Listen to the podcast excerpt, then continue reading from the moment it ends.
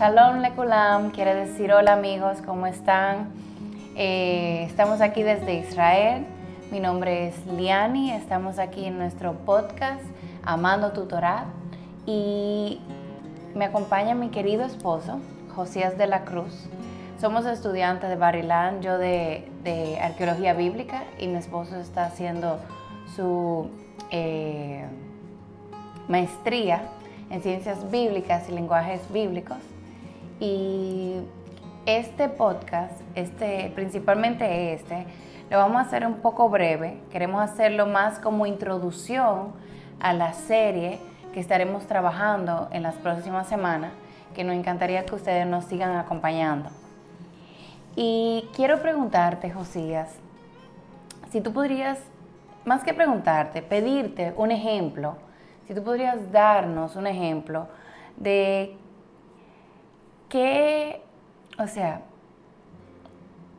en qué el Antiguo Testamento, o sea, cómo, déjame ver cómo te elaboro esta pregunta, cómo el Antiguo Testamento es la fuente principal para entender el Nuevo Testamento. Bueno, es eh, simplemente para, ver un ejemplo de eso, de cómo eh, eso se da. Hay muchas cosas que podemos decir y como tú muy bien dices, va a ser, este podcast va a ser una especie de introducción a, los próximos podcasts, a la próxima serie de podcasts que vamos a traer, donde vamos a estar hablando de, del Antiguo Testamento y tratando de recuperar ese amor por el Antiguo Testamento. Entonces, eh, hay muchas cosas que se pueden decir. Eh, por ejemplo, entender, entender la, la secuencia de los eventos de Jesús en los evangelios y en el resto de la historia de la redención tiene mucho que ver con las secuencias en las mismas festividades bíblicas, por ejemplo. Eh, Jesús se crucificó, ¿verdad? Eh, la, crucifixión y todo eso ocurrió en, en, la Pascua, que se consideraba la primera festividad en el calendario bíblico, ¿verdad? Eh, luego resucita en en la festividad de los primeros frutos. Luego, eh, tiene múltiples apariciones durante la fiesta de Shavuot, las semanas, que se celebraba por varias semanas. Jesús dura el mismo periodo, teniendo diferentes apariciones y, a sus discípulos, interactuando con ellos durante ese mismo periodo. Luego, eh, es como si el calendario mesiánico va a la par con el calendario de las fiestas bíblicas, del calendario bíblico que vemos en la Torá, que vemos en Levítico y, en varios textos del Antiguo Testamento. Eh, Jesús eh, luego asciende ¿verdad? durante las semanas de, de la fiesta de Shavuot, que traducimos como Pentecostés, y el Espíritu Santo desciende justamente el mismo día de Pentecostés de, donde se, se, se, celebraba Shavuot, ¿verdad? Eh, luego de ahí faltan varias fiestas en el calendario bíblico, ¿verdad? El calendario bíblico. Eh, pero, por ejemplo, en Zacarías se habla de que Jesús, ah, bueno, el Mesías, ¿verdad? Celebraría tabernáculos, la fiesta de los tabernáculos o como en hebreo se conoce Sukkot. Y de nuevo, esto apunta a un tiempo futuro también, porque dice que Él vendrá y morará con nosotros. Entonces, en primera de Juan, el Evangelio de Juan, es donde dice que vino Jesús, ¿verdad? El verbo se hizo carne y el verbo vino y se hizo carne, dice el texto, y tabernaculizó con nosotros. O sea, literalmente la palabra ahí dice, y hizo Sukkot con nosotros.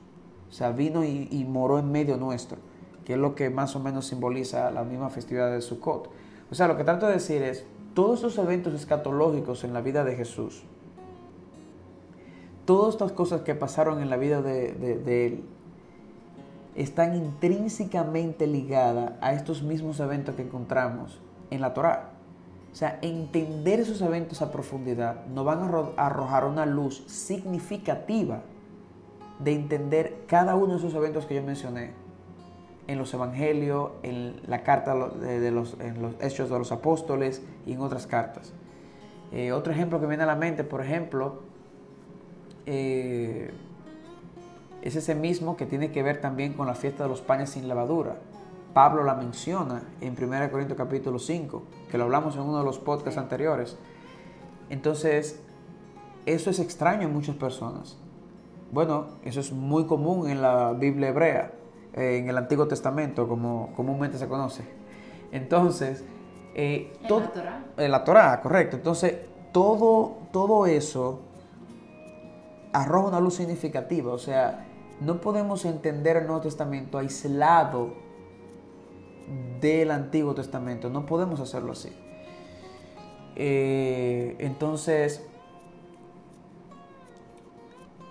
yo creo que eso sería un, ejemplo eh, significativo. Simplemente para mencionar uno, pudiéramos, pudiéramos mencionar muchos, pero eh, lo que queremos hacer también con esto es abrir una serie de, de podcasts en las próximas semanas que vamos a estar trabajando y es precisamente para ver cada una de estas cosas y ver cómo aún el libro de Levítico me ilumina bastante mi entendimiento de Jesús. Ver, por ejemplo, eh, varios temas en la Biblia que son difíciles de entender, versículos difíciles de entender, eh, versículos a veces que hay personas creyentes que se cuestionan si la Biblia es, si esos versos son inspirados por Dios. Entonces, en este podcast no vamos a correrle a nada de eso. Simplemente lo vamos a usar eh, este, este, este medio que tenemos aquí, ¿verdad?